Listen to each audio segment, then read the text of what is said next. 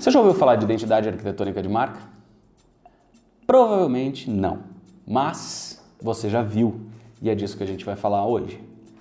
O que é identidade arquitetônica de marca? Prioritariamente é uma expressão da identidade visual de uma marca, só que levada para a arquitetura. Veja só, temos o Sherlock Holmes aqui, também conhecido como Capitão Óbvio, falando de obviedades. O, fio, o vídeo acabou, eu chutei o lixo e é isso aí.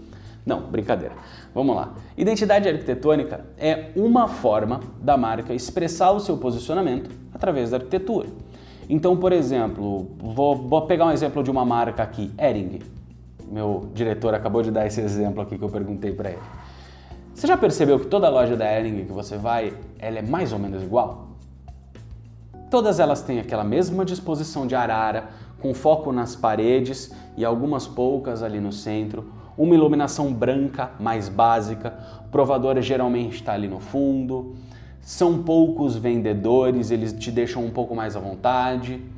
Tudo isso faz parte do universo arquitetônico da marca, para que você, quando entra na loja, tenha uma determinada experiência de uma loja ampla, mas básica, que é exatamente o que a Ering vende.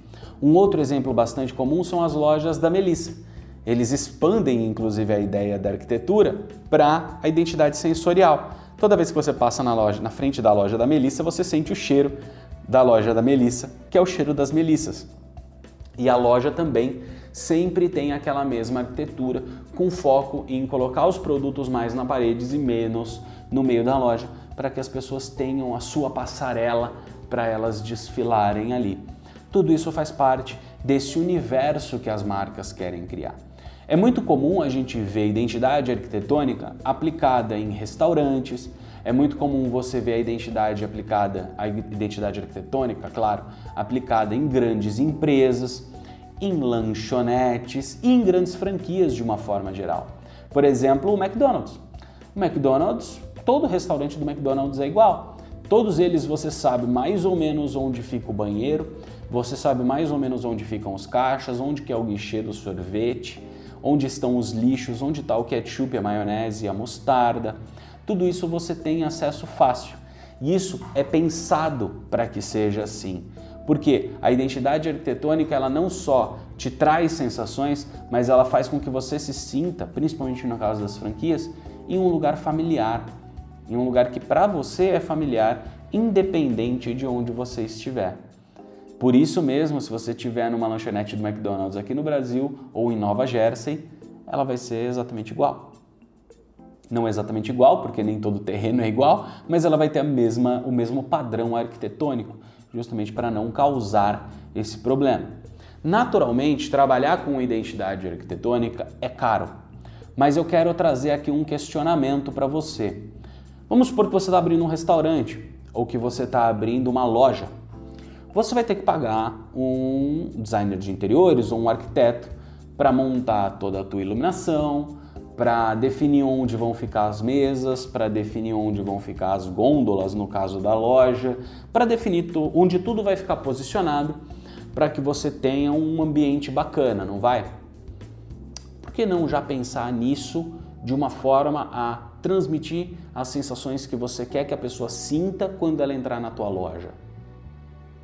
E aí entra aquele negócio que eu falei quando eu falo de atendimento em alguns vídeos para trás, eu vou tentar deixar o card aqui em algum lugar do vídeo de atendimento. Não é gerar uma sensação boa, mas é gerar a, a sensação que as pessoas esperam ter quando entram no seu estabelecimento. Esse é o ponto da identidade. Então, se você tem um lugar que você tem uma pegada mais aventureiro, seu restaurante, sei lá, se chama Adventure e o logo é um jeep. É bem clichê isso que eu tô falando, mas vamos supor que seja isso. Pô, por que não você colocar um chão num piso mais rústico, você ter mais plantas, você ter talvez até um pouco um espaço onde tenha terra, um jipão ali no meio, alguma coisa assim, ou umas peças de jipe jogada como se tivesse rolado um acidente talvez isso faça sentido. Talvez mesas mais rústicas, bancos ou cadeiras mais rústicos também. Os seus garçons vestidos como autênticos jipeiros. Percebe como tudo isso vai construindo um ambiente para a marca que atende à expectativa do posicionamento dela. Esse é o poder do padrão arquitetônico. Se olhar para mim, ah, qual que é a prioridade? A prioridade de ter um padrão arquitetônico, de ter uma identidade arquitetônica, ela vai variar de acordo com o teu negócio.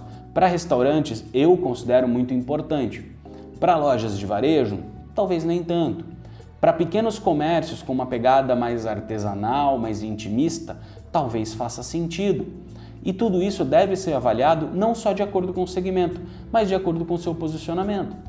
No caso da Ering hoje, por exemplo, algumas pessoas podem até dizer que nem tem um padrão arquitetônico tão forte. Eles só fazem o básico muito bem feito. E o básico muito bem feito é exatamente o posicionamento da Ering. Então, fica claro que não nada é à toa, né? Quando a gente fala de grandes marcas e marcas de sucesso, nada é à toa. E se para eles não é à toa, por que para você deveria ser? Gostou desse vídeo?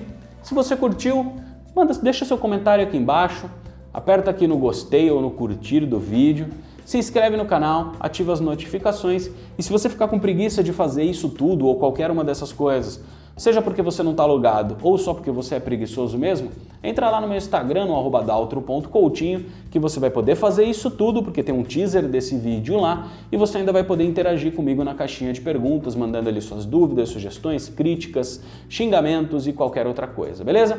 Um grande abraço para você e a gente se vê no próximo vídeo.